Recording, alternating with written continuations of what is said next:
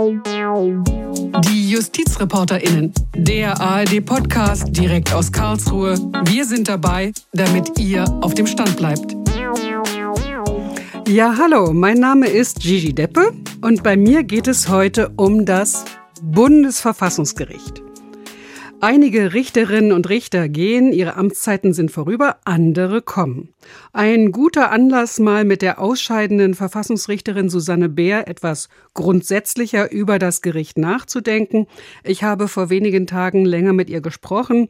Ich habe sie nach der Kritik am Gericht, insbesondere am Präsidenten Stefan Harbert, gefragt, wie sie die beurteilt, ich habe gefragt, ob die Tatsache, dass erstmals eine offen homosexuell lebende Person Richterin geworden ist, etwas verändert hat am Gericht und was sie sich für das Gericht in der Zukunft wünscht. Hört jetzt gerne mal rein.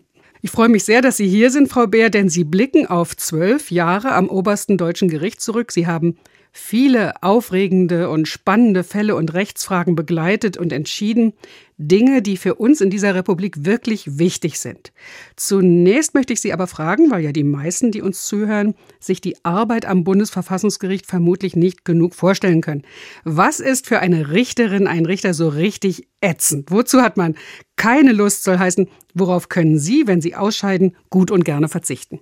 Uh, das ist eine schwierige Frage, weil die Dinge, auch wenn sie sich belastend anfühlen und vieles ist da gerade auf Dauer wirklich anstrengend, weil das Verfassungsgericht so wahnsinnig viele Verfahren zu bearbeiten hat. Und jeden Tag, wenn ich da reinkomme, ein Stapel Akten vor mir liegt und immer wieder neuer Stapel Akten, der nie zu schrumpfen scheint dennoch die Dinge sich dann als spannend entpuppen, als dann doch immer wieder auch auf irgendeiner Ebene interessant und das Leben einem ganz nah ist. Wenn man in die Akte reinguckt, nämlich ist das ja nicht nur ein Stück Papier, sondern das sind ja Menschen, die ein Problem haben, die nach Antworten suchen. Genervt hat mich da eigentlich kaum etwas. Angestrengt hat mich vieles und manchmal war ich so ein bisschen angesäuert, wenn zum 594. Mal derselbe Beschwerdeführer auftrat, der immer wieder freundlichste Schreiben vom Gericht erhält, dass das wirklich so nicht läuft und wir dafür nicht die richtige Adresse sind und dann trotzdem wieder eine Eingabe macht und, das ist ja die Tugend des Gerichts und sozusagen der Job, wir ihm antworten müssen. Nie alleine, sondern immer drei Richter sich darüber beugen. Also viel Aufwand für sehr wenig Ertrag Vertrag, da hatte ich manchmal das Gefühl, ich bin doch in dem Amt, um meine Zeit für wichtigere Dinge einzusetzen. Und was nehmen die jetzt meine sozusagen Arbeitskapazität in Anspruch, obwohl ich mich wirklich den Ungerechtigkeitserfahrungen zuwenden sollte? Also da gab es, wenn ich ganz ehrlich bin, manchmal so ein bisschen so, ah, muss das jetzt sein, aber da muss man durch. Das heißt, es gab viel, was Ihnen Spaß gemacht hat, also was Ihnen Freude gemacht hat? Ich habe immer gesagt, Spaß ist so ein bisschen die falsche Kategorie, denn in so ein Amt zu kommen ist wirklich eine große Ehre und hat mich ja auch so ein bisschen überrascht erwischt. Ich hatte nie damit gerechnet, in so einer Position tätig zu sein. Und insofern hat mich morgens, wenn ich da durch die Pforte in das schöne Gebäude ging, immer auch so ein kleiner Hauch von Wow, jetzt streng dich mal an erwischt. Also Spaß weiß ich nicht, aber spannend und vor allen Dingen machte irgendwie alles Sinn. Also das ist ja ein Geschenk in einem Amt, etwas zu tun, wo man das Gefühl hat, man verschwendet wirklich mit nichts seine Zeit, sondern man antwortet immer wieder auf wirklich echte Fragen von den Leuten. Und insofern war das nicht so Spaß, aber hm, spannend und bereichernd und eine riesige steile Lernkurve, denn man kann ja nicht alles vorher, man muss sich das auch aneignen. Also auf eine bestimmte Art im wahrsten Sinne des Wortes großartig. Was haben Sie gelernt? Zum Beispiel? Ich erinnere mich, dass am Anfang meiner Zeit ein riesiger Aktenwagen in mein Büro äh, eilte und ein Stapel Bankrechtsakten drauf waren. Bankrecht hatte ich noch nie gemacht. Verfassungsrecht konnte ich, aber Bankrecht nicht. Und musste mich da sehr einarbeiten, was so die Fallstricke und Untiefen sind, um den Fall so gut zu verstehen, dass ich dann mein Verfassungsrecht anwenden kann. Das war eine Lernkurve. Vor allen Dingen aber bezieht sich das Lernen wohl auf wirklich beeindruckende Begegnungen mit Verfassungsgerichten auf der ganzen Welt. Das Bundesverfassungsgericht ist ja nicht alleine, sondern seit langem sehr bewusst und auch sehr aktiv im Europäischen Verbund und im weltweiten Verbund tätig. Und diese Begegnungen waren wirklich bereichernd, weil es Persönlichkeiten sind, weil es aber auch äh, Arten und Weisen sind, Verfassungsgerichtsbarkeit zu machen, die man immer wieder benutzen kann, um zu reflektieren, ob wir das hier auch gut genug machen. Und insofern war das äh, sicherlich eine der wichtigsten Lernkurven, die ich da erleben durfte. Lassen Sie uns mal ein paar der Entscheidungen besprechen, die Sie als Berichterstatterin bearbeitet haben. Sie waren zuständig, so habe ich es der Liste entnommen, fürs Arbeitsrecht, also das Arbeitsleben, für die Vereinigungsfreiheit, also auch für die Frage, wie sich Gewerkschaften organisieren, für die Wissenschaftsfreiheit, für alles rund um Hartz IV und für die Leistung an Asylbewerber. Können Sie heute sagen, welche Themen für Sie am größten waren? Wo haben Sie am meisten geschuftet oder etwas sachlicher formuliert, wo gab es die größten Diskussionen? Ich glaube, mir waren die Verfahren, wo es so ein bisschen um die soziale Frage ging, immer wirklich wichtig und haben mich auch auf einer ganz tiefen Ebene bewegt. Denn das sind Leben und Erfahrungen und Menschen, die sozusagen am Rand stehen, und zwar wirklich am Rand stehen, ökonomisch am Rand stehen, die kein Geld haben, die sich für ihre Kinder nichts leisten können, die ein Stück weit verzweifelt sind und sich dagegen wehren, sozusagen vergessen zu werden an diesem Rand. Und da muss man sich wirklich sehr anstrengen, für sich selbst diese Lebensrealität zu verstehen, die ja nicht meine ist, die auch von meiner relativ weit weg ist, und die Verantwortung anzunehmen, den Kollegen und Kolleginnen das klar zu machen. Das sind ganz andere Erfahrungen und Realitäten und Möglichkeiten als die, die wir hier als Verfassungsrichter und Richterinnen in Karlsruhe haben. Und das fand ich immer eine echt große Aufgabe. Und die Fragen, die sich dann stellen, sind richtig klassische Gerechtigkeitsfragen. Will diese Gesellschaft Leuten Grundsicherungsleistungen geben, die irgendwie vielleicht ein bisschen so wirken, als hätten sie eigentlich keinen Bock zu arbeiten? Das ist ja eine Frage, die sich da stellt.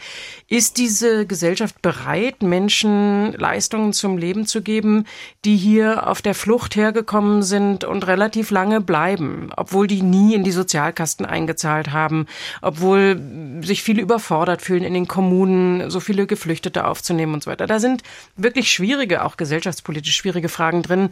Und da zu sagen, okay, gesellschaftspolitisch, das sehen wir. Verfassungsrechtlich müssen wir sehr nüchtern werden und sehr klar werden und auch zu diesen Ursprungsbekenntnissen zurückkommen, dass die Menschenwürde unantastbar ist und ausbuchstabieren. Was bedeutet das wirklich? Das fand ich herausfordernd. Also 2012 die Entscheidung zum Asylbewerberleistungsgesetz, das haben Sie federführend betreut. Da gibt's diesen berühmten Satz, den Sie getan haben, der immer wieder zitiert wird, die Menschenwürde ist migrationspolitisch nicht zu relativieren. Haben Sie sich den eigentlich vorher bereitgelegt? Haben Sie darüber nachgedacht?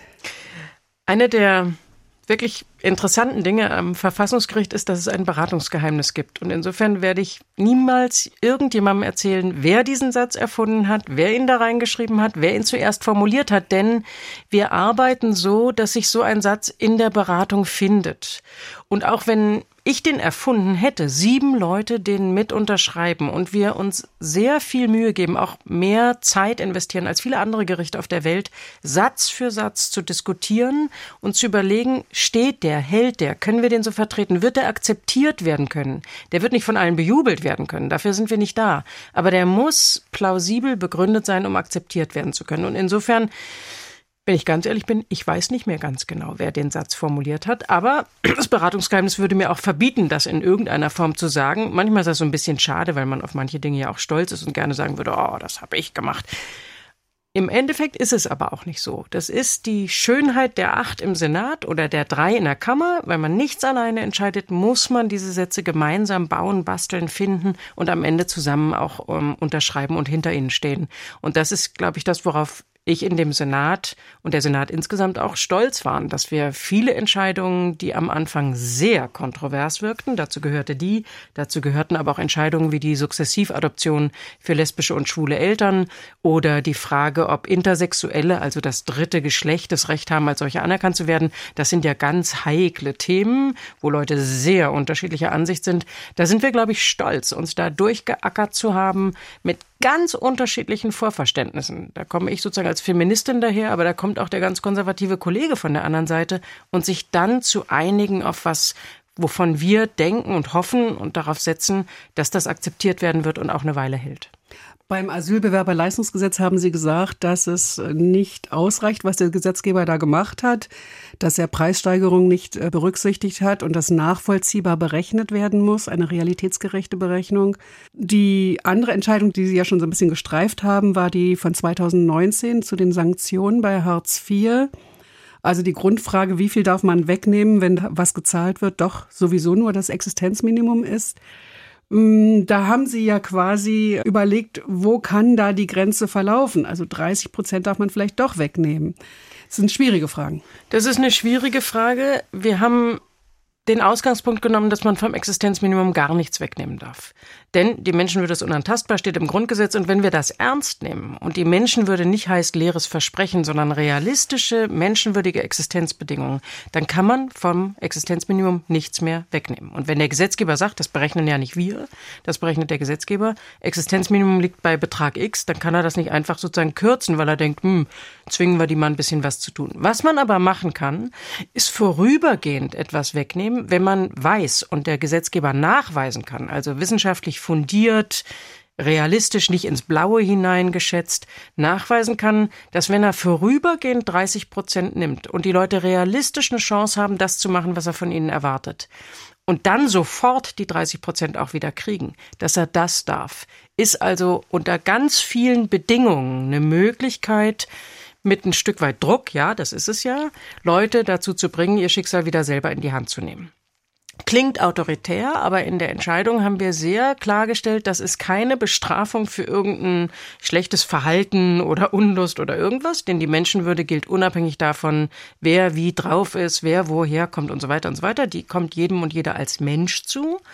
Aber haben gesagt, der Sozialstaat muss natürlich auch die Möglichkeit haben, die Mittel da einzusetzen, wo das Sinn macht und Leuten weniger zu geben, die eigentlich selber für sich sorgen könnten. Und in dieser, sozusagen in dieser Spannungslage haben wir gesagt, wenn der Gesetzgeber wirklich sicher weiß, dass das, was er da anordnet, was bringt, dann darf er. Und das wusste er nur bei den kleinen, geringen Sanktionen, die er eben sofort wieder aufheben muss, wenn die Leute äh, machen, was von ihnen zumutbar, wohlgemerkt, zumutbar erwartet werden kann. Bei den anderen darf er das nicht, denn da hat er keine Nachweise und die hat er auch bis heute nicht. Insofern hat das damals dazu geführt, dass wir das für verfassungswidrig, weitgehend für verfassungswidrig erklären mussten. Das hat wie so oft ja dann zu einer politischen Diskussion geführt, wie man insgesamt mit diesem System umgeht. Und insofern ist so eine Verfassungsgerichtsentscheidung immer so eine Art, ich sage mal, Leitplanke, die sagt, so weit darfst du gehen, aber nicht weiter. Und jetzt fang noch mal an, neu zu überlegen, wie du das regeln willst, liebe Gesellschaft. Denn das entscheiden deine Bürgerinnen und Bürger an der Wahlurne. Das entscheidet nicht das Verfassungsgericht. Aber wir sagen dir, in welchem Spielraum du handeln darfst. Insofern haben wir ein Stoppschild aufgestellt, aber nicht ein ewiges Nein zu einem sinnvollen Sozialrechtssystem gemacht. Das wäre ja auch nicht unsere Aufgabe. Aber schwierige Entscheidung, weil uns klar war, das Existenzminimum ist nicht relativierbar, weder migrationspolitisch noch sonst. Sie haben vorhin gesagt, dass Sie sich ja, wenn auch manchmal vielleicht sehr mühsam, aber Sie einigen sich als Senat mit allen acht Richterinnen und Richtern. Jetzt will ich mal auf zwei Entscheidungen zu sprechen kommen, wo Sie anderer Meinung waren. 2017 das Tarifeinheitsgesetz, also der Vorrang für große Mehrheitsgewerkschaften. Und vielleicht erinnern sich da noch einige dran, das im Sommer 2015 verabschiedete Gesetz sollte dafür sorgen, dass nicht eine kleine Berufsgruppe an wichtigen Schaltstellen, wie zum Beispiel die Lokführer bei der Bahn, durch ihren Streik alles lahmlegen und damit ihre Individualinteressen durchsetzen können. Und da wird eben dieses Mehrheitsprinzip vorgeschrieben und das hat der Senat grundsätzlich abgesegnet, aber Sie waren ein bisschen anderer Ansicht. Ich war anderer Ansicht, gemeinsam mit meinem Kollegen, dem Richter Paulus. Und auch das ist für mein Selbstverständnis in diesem Gericht nicht unwichtig. Ich kam ins Gericht als kritische Juristin und fühlte mich ein bisschen als Außenseiterin. Aus vielen Gründen, habe aber immer gesagt, wenn ich aus dem Gericht rausgehe nach zwölf Jahren und möglichst keine oder ganz wenige abweichende Meinungen geschrieben habe, dann habe ich ja immer die Mehrheit mitgeprägt. Und das war mir wichtiger. Und insofern ist es meine einzige echte abweichende Meinung und die auch nicht allein, sondern Herr Paulus war derselben Ansicht. Warum haben wir das gemacht? Wir hatten den Eindruck, dass der Gesetzgeber, der sich damals auch mit den großen Gewerkschaften und den Arbeitgeberverbänden abgesprochen hatte, das darf er zwar, aber das macht es nicht schöner in dem Fall, zu stark auf Kosten der kleinen Gewerkschaften handelt und die kleinen Gewerkschaften in der Lage sind, die Verhältnisse sinnvoll zu gestalten, ohne das ganze System kaputt zu machen. Und wir hatten vor allen Dingen den Eindruck, dass die Beurteilung, die der Mehrheitsentscheidung zugrunde lag, ein Stück weit unrealistisch war. Also die Einschätzung dessen, was passiert, wenn dieses Gesetz in Kraft tritt, ein Stück weit verkannt haben, welche fatalen Wirkungen das auf kleine Organisationen haben kann. Insofern ist das ein Fall gewesen, wo die Einschätzung der Realität uns nicht überzeugt hat und wir den Eindruck hatten, die Rechtsfolgen, die Gesetzesfolgen sind nicht wirklich verstanden in dem Sinne.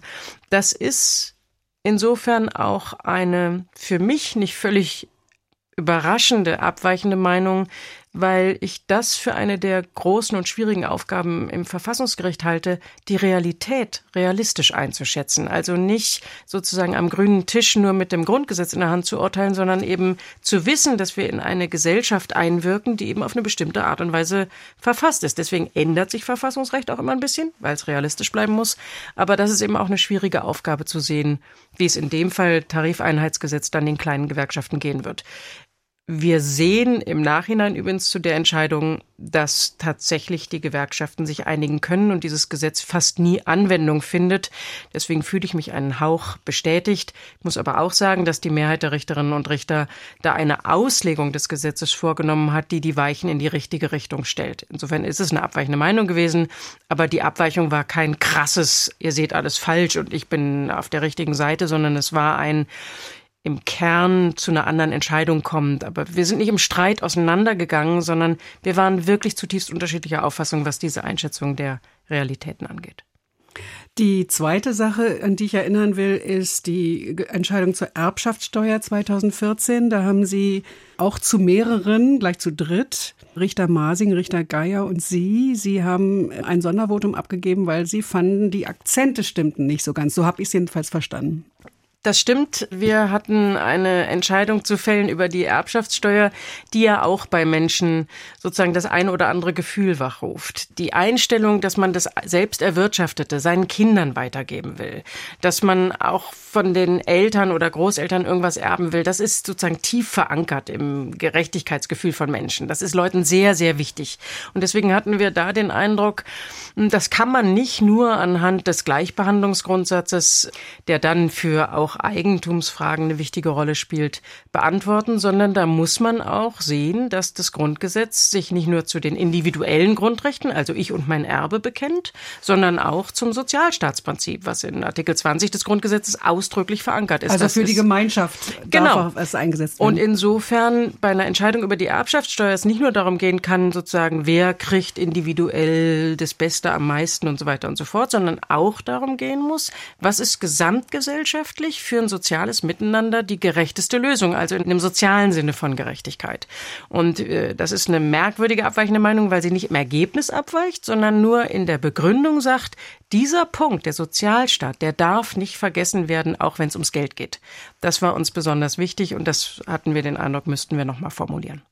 Jetzt hat mir mal der frühere Präsident des Bundesverfassungsgerichts, Roman Herzog, gesagt, dass es wirklich sehr anspruchsvoll sei und anstrengend, wenn im Senat beraten wird, wenn man da insbesondere als Berichterstatter und Berichterstatterin seine Vorstellung verteidigen muss. Ging es Ihnen auch so? Oder sind Sie vielleicht im Laufe der Jahre einfach cooler geworden und ich werde die anderen schon überzeugen?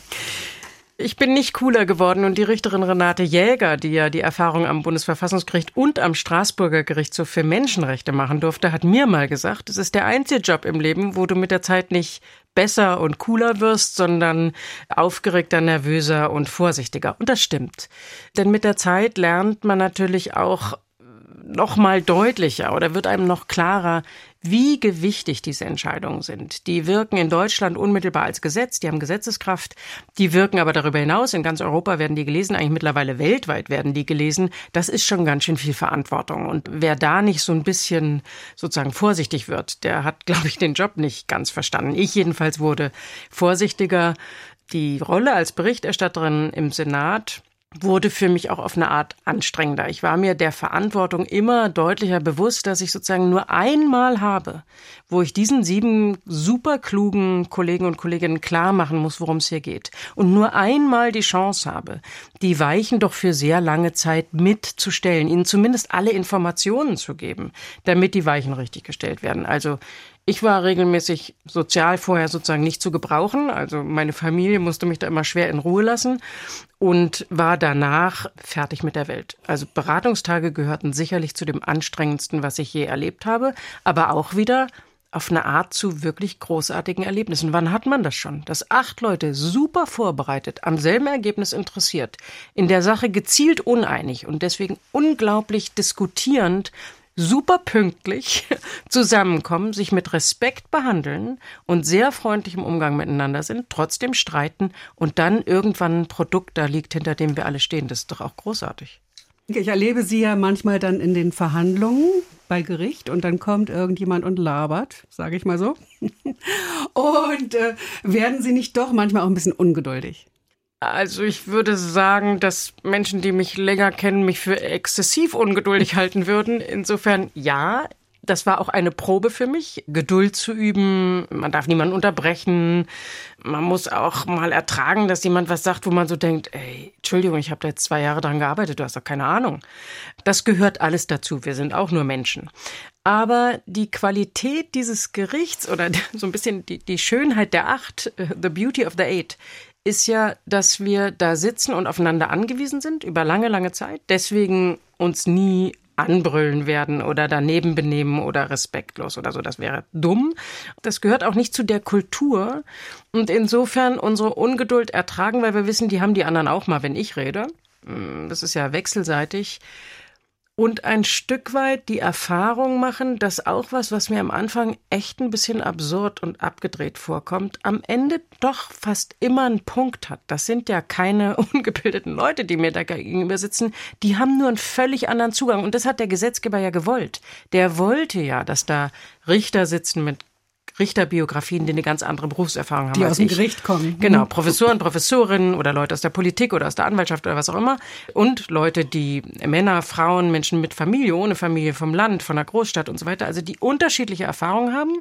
Diversität könnte man noch äh, ausbauen, aber ist immerhin schon etwas da, die sich also von Anfang an eher nicht verstehen und deswegen diese Ungeduld und dieses ein bisschen genervt sein dazugehört, aber die Sekundärtugend sein muss, hör denen zu und versuch zu verstehen, was die umtreibt.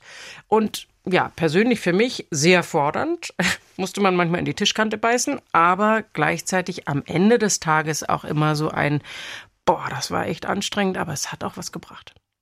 Jetzt gehört ja zu den Besonderheiten Ihrer Amtszeit, dass Sie diese Corona-Zeit mitmachen durften oder mussten. Und es gab viel Kritik äh, zwischendurch am Gericht, an der Bewältigung der vielen Fragen, die sich rund um Corona gestellt haben, das Ausgangsverbot, Schulschließungen und die Kritik lautete immer wieder, das Verfassungsgericht hat zu lange gebraucht, es hat nicht mündlich verhandelt, obwohl das doch so ganz zentrale Fragen waren. Oder es war zu zaghaft, hat zu viele staatliche Maßnahmen abgesegnet, wo es hätte vielleicht deutlichere Warnschilder aufstellen müssen. Heute geht die Pandemie bei uns zurück, zumindest fühlen wir uns weniger bedroht, ganz sichtbar. Wir müssen Masken nur noch an wenigen Orten tragen. Einzelne Politiker gestehen, welche Fehler sie aus ihrer eigenen Sicht gemacht haben. Was sagen Sie zu all dem? Die Corona-Pandemie war für mich als Bürgerin natürlich genauso belastend für andere Bürgerinnen. Ich habe mich über die eigene ein oder andere Maßnahme geärgert, fand nicht alles total einsichtig, nicht alles total konsequent. Da ich über mehrere Bundesländer hinweg ab und zu reisen musste, war ich auch ein bisschen verwirrt. Also ganz normal. Als Verfassungsrichterin war das eine extrem belastende Zeit, weil wir unglaublich viele Verfahren hatten und ich selten so viel gearbeitet habe wie in der Zeit. Ich war fürs Arbeitsrecht zuständig und es kam die einrichtungsbezogene Impfpflicht, also die Pflicht für Leute, die in Gesundheitsberufen tätig sind, sich impfen zu lassen, Impfnachweis zu machen, wenn sie keine Nachweise haben, dass sie das nicht vertragen. Ich hatte hunderte von Verfahren auf dem Tisch und habe da bis in die Nacht gesessen und versucht, zu prüfen und dem gerecht zu werden. Dann hat mich die Kritik am Gericht, die teilweise auch sehr scharf ausfiel und teilweise auch sozusagen populistisch gezielt äh, gefördert worden ist, doch auch betroffen gemacht. Denn die ganze Bundesrepublik hat in dieser Zeit über Grundrechte diskutiert. Da war die These, die Grundrechte gelten nicht mehr, völlig absurd. Die Grundrechte galten wie nichts anderes, denn alle haben sich darüber Gedanken gemacht, wie weit sie reichen, wo die Grenzen sind, was eingeschränkt werden darf und so weiter. Das war lebendige Verfassungskultur. Das war der erste Punkt, der mir wichtig war. Der zweite war, es wurde ein Stück weit auch übersehen, dass das Verfassungsgericht noch nie so schnell Hauptsacheverfahren entschieden hat, wie in den beiden großen Corona-Verfahren und noch dazu in mehreren kleineren Verfahren, also Kammerentscheidungen, Gottesdienst ermöglicht hat, eine Versammlung ermöglicht hat, also die Länder oder Städte oder Gemeinden zurückgepfiffen hat, wenn die zu weit gegangen sind mit ihren Verboten und gesagt hat, zum Beispiel die Religionsfreiheit, die kann man nicht endlos einschränken, nur weil es eine Pandemie gibt. Wenn die Religionsgemeinschaft selber dafür sorgt, vernünftig zu handeln, also Abstände und so weiter, dann muss natürlich auch ein Gottesdienst stattfinden können. Das gleiche bei einer Versammlung. Also in einigen Fällen doch gesagt, hallo, hallo. Drittens haben wir in dem großen Verfahren, wir haben zwei Verfahren rausgepickt, um möglichst schnell Antworten zu geben, weil wir wussten, das war Frühjahr, Sommer, wir mussten vor dem Winter eine Antwort auf dem Tisch haben. Und diese Verfahren sind riesig und die Zeit liegt nicht nur an uns. Wir müssen alle fragen, also Bundestag, Bundesrat, Bundesregierung, die Länder und so weiter, was sie dazu meinen. Wir müssen uns Expertise holen, also die ganzen Mediziner und Medizinerinnen fragen, was die davon halten. Das dauert Wochen und Wochen und Wochen, da kommen hunderte von Gutachten zu uns.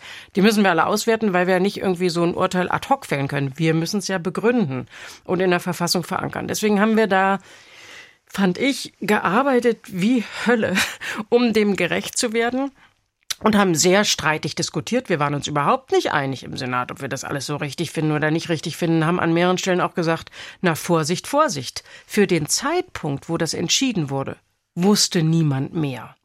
Danach kann man natürlich immer sagen, na ja, die Pandemie war ja gar nicht so schlimm, aber für den Zeitpunkt, zu dem entschieden wurde, und nur den dürfen wir ja beurteilen, wir dürfen ja nicht die Besserwisser am Ende spielen, da hatten wir den Eindruck, lagen so viele klare Daten vor, dass das zu rechtfertigen war. In der Schulschließungsentscheidung steht aber auch sehr deutlich drin. Also Schulschließung, das ist so ein krasses Mittel, weil es den Kindern das Miteinanderlernen nimmt. Das dürfte unrealistisch werden, das nochmal einzusetzen. In der anderen Entscheidung zu den Ausgangsbeschränkungen steht eigentlich auch drin, also das kann man nur nochmal machen, wenn man wirklich 300-prozentig weiß, dass es funktioniert. Und wenn man heute das Wissen von heute zugrunde legt und diese Maßstäbe, die wir damals benutzt haben, würden viele Corona-Maßnahmen so nicht nochmal gemacht werden können, weil wir auch immer wieder sagen würden, es ist das Wissen in der Zeit, und ganz am Anfang einer Pandemie weiß man relativ wenig. Also ich würde klar die Entscheidung des Verfassungsgerichts verteidigen, aber vor allen Dingen nochmal erklären wollen, dass wir die Verfahrensregeln einhalten müssen, aber in einer Beschleunigung gehandelt haben, wie ich das im Gericht noch nie vorher erlebt hatte und versucht haben, mit allen Kräften auf diese Fragen zu antworten. Da wurde auch noch mal deutlich, das sozusagen die Schwierigkeit, in der ein Verfassungsgericht arbeitet. Plötzlich riefen alle nach dem Verfassungsgericht. Übermorgen schreien wieder alle, dass das Verfassungsgericht zu weit gegangen ist. Also man kann es da auch niemandem recht machen.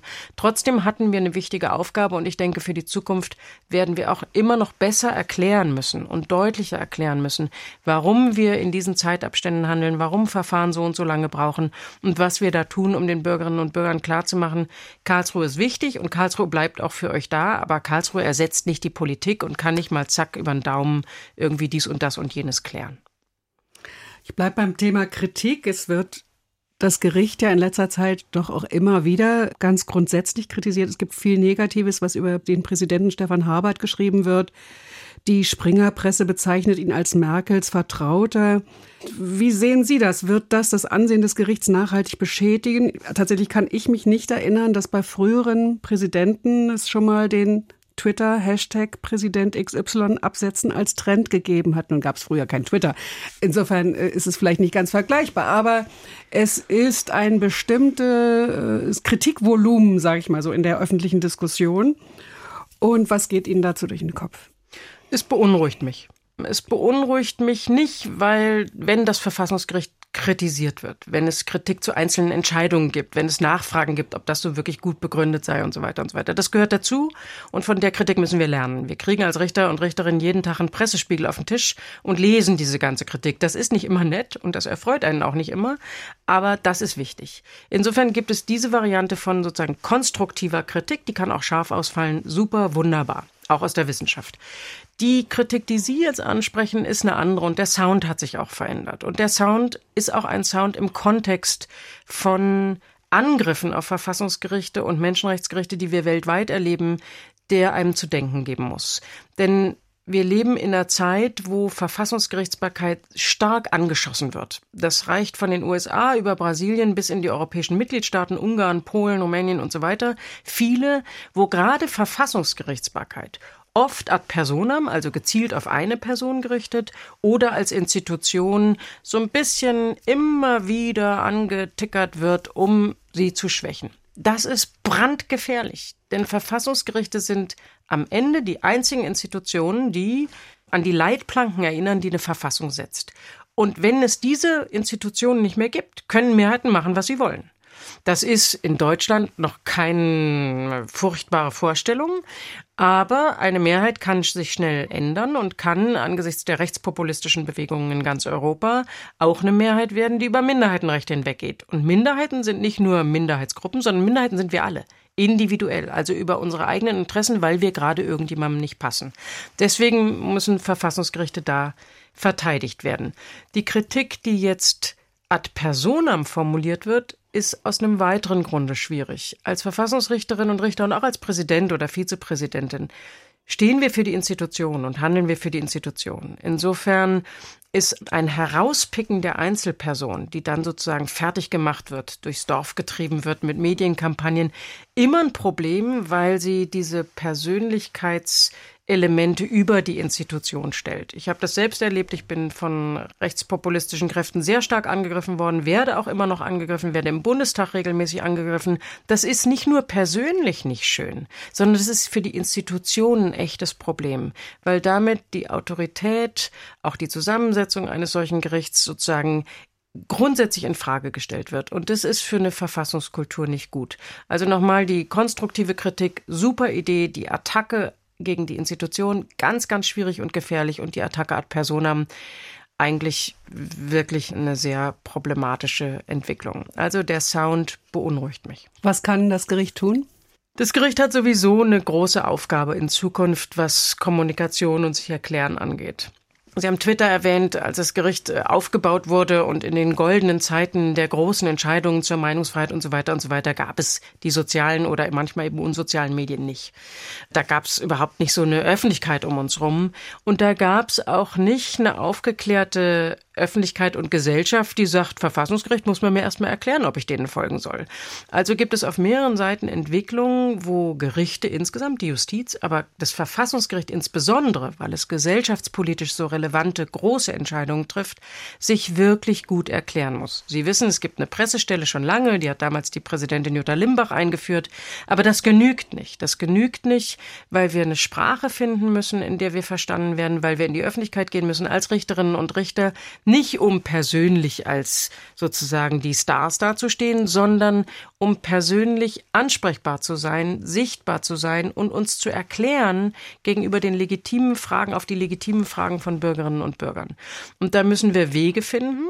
Es gab einen Versuch, in den sozialen Medien präsent zu sein, ist schwierig aus Datenschutzgründen, aber ich glaube, da muss noch mehr geschehen in Zukunft, um Leuten klarzumachen, dass es so ein Gericht, was man nicht immer super findet, dennoch braucht und dass so ein Gericht, ein Verfassungsgericht zu einer lebendigen Demokratie gehört und die Versuche, das anzuschießen, zu demontieren, letztlich zu übernehmen, das ist der Versuch der rechtspopulistischen Bewegungen in ganz Europa, gefährlich sind und im Keim erstickt werden müssten. Sie haben es schon so ein bisschen angedeutet und ich bin auch fast ein bisschen zögerlich, Sie darauf anzusprechen, aber ich will doch noch mal darauf zu sprechen kommen. Sie waren die erste offen lesbisch lebende Richterin am Gericht. Sie haben sich zu Genderfragen immer wieder geäußert. Hat das was mit dem Gericht gemacht, dass Sie da waren, dass Sie andere Erfahrungen mitgebracht haben als andere Richterinnen und Richter? Das müssten Sie natürlich meine Kollegen und Kolleginnen und die allgemeine Öffentlichkeit fragen, ob das was mit dem Gericht gemacht hat. Ich war weltweit die erste offen, also nicht über ihre sexuelle Identität lügende Verfassungsrichterin, so würde ich das vielleicht sagen, neben zwei schwulen Verfassungsrichtern in Südafrika und Australien, die auch schon gewählt worden waren. Mittlerweile gibt es so drei oder vier mehr, aber es ist noch immer nicht sehr häufig. Und insofern hatte ich den Eindruck, und auch ein bisschen Befürchtung, was da an Vorurteilen mit einhergeht, ob ich da immer gelabelt werde als sozusagen die extreme ähm, Andersdenkende. Das kann einen ja auch begrenzen in der genau, Beratung. Genau, genau. Insofern hat mich das auch belastet. Ich habe es gleichzeitig, als ich überlegen durfte, ob ich überhaupt mich zur Wahl vorschlagen lasse, mit meiner Partnerin und jetzt Ehefrau besprochen, mit meiner Familie besprochen und gesagt, also wenn ich das mache, dann muss ich damit auch offen umgehen und muss diese Rolle auch einnehmen, weil wenn ich mich das nicht traue und wenn ich das nicht mache, wer soll es denn dann machen? Also ich bin geschützt in der richterlichen Unabhängigkeit, ich habe ein sehr hohes Amt und habe das versucht und habe versucht äh, gegenüber meinen Kollegen und Kolleginnen, die ja oft, jedenfalls meinten sie das, das erste Mal einer lesbischen Frau und einem lesbischen Paar begegneten, äh, mit einer radikalen Feministin sprachen und so weiter und so weiter, die Offenheit zu haben, sie das sehen zu lassen, wie wir leben und auf jede Frage zu antworten, auch wenn ich dachte, oh ey, was ist denn das für eine Frage? Und bereit zu sein, das zu erklären und zugänglich zu machen und nachvollziehbar zu machen. Und auch da so ein bisschen wie Verfassungsgericht, nicht auf Applaus zu hoffen, natürlich nicht. Das müssen Leute auch nicht toll finden, aber sie müssen mich respektieren. Und das ist, glaube ich, nach meiner Erfahrung gelungen. Und ich habe den Eindruck, dass in Entscheidungen, also wo es im Verfassungsgericht auch in der Sache um Leute ging, die anders waren. Um Schwule oder Lesben oder um Transsexuelle oder um Intersexuelle, das nicht völlig unwichtig ist, ob jemand da sitzt, die sagen kann, wisst ihr, ich lebe das und ich habe die Erfahrung und die steht nicht für alle. Da gibt es ja auch ganz, ganz große Unterschiede.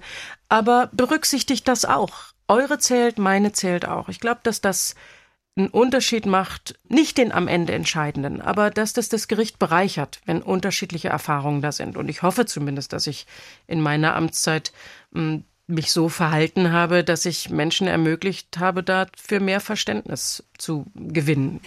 Sie haben es auch vorhin schon gestreift, das Thema Diversität am Gericht. Jetzt stellen Sie sich mal vor, es käme die gute Fee und Sie dürften der sagen oder die sagt Ihnen, wie denn die ideale Verfassungsrichterin, der ideale Verfassungsrichter aussieht. Was wünschen Sie sich von der Fee für die Auswahl der künftigen Richterinnen und Richter? Die Fee sollte nicht die eine Richterin und den einen Richter suchen, sondern eben acht oder sechzehn sehr verschiedene. Die Verschiedenheit macht es aus. Die Fee sollte darauf achten, dass das alles exzellente Berufsrichter und Richterinnen sind. Da sind drei pro Senat vorgeschrieben und daneben exzellente VerfassungsrechtlerInnen.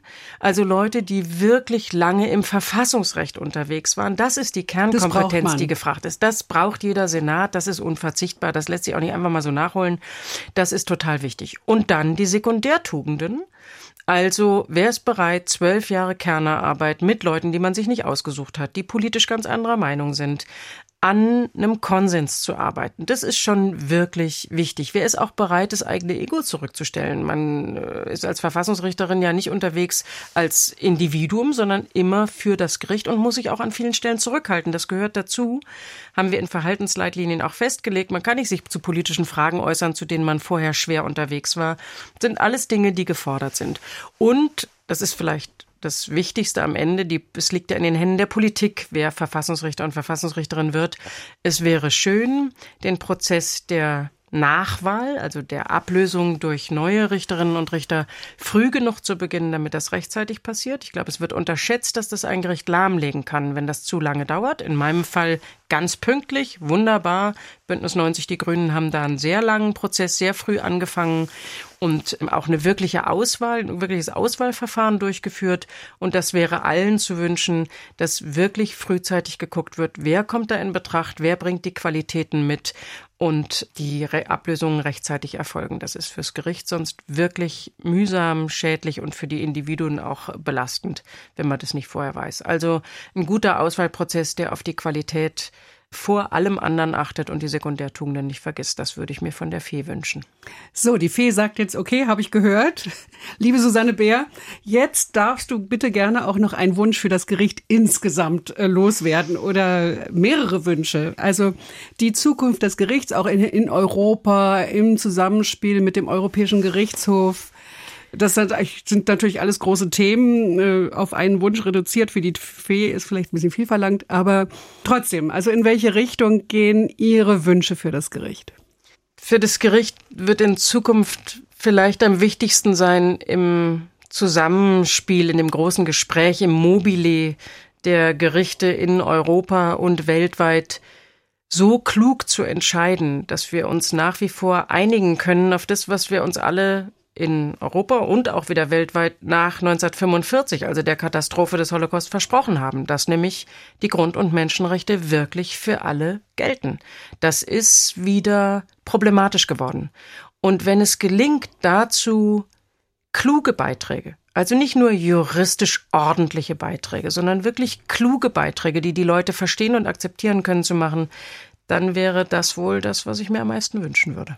Also, dass das Gericht international insgesamt zur Stabilisierung oder zu mehr Respekt vor dieser Tätigkeit beiträgt? Naja, ich glaube, das Gericht wirkt immer vor Ort.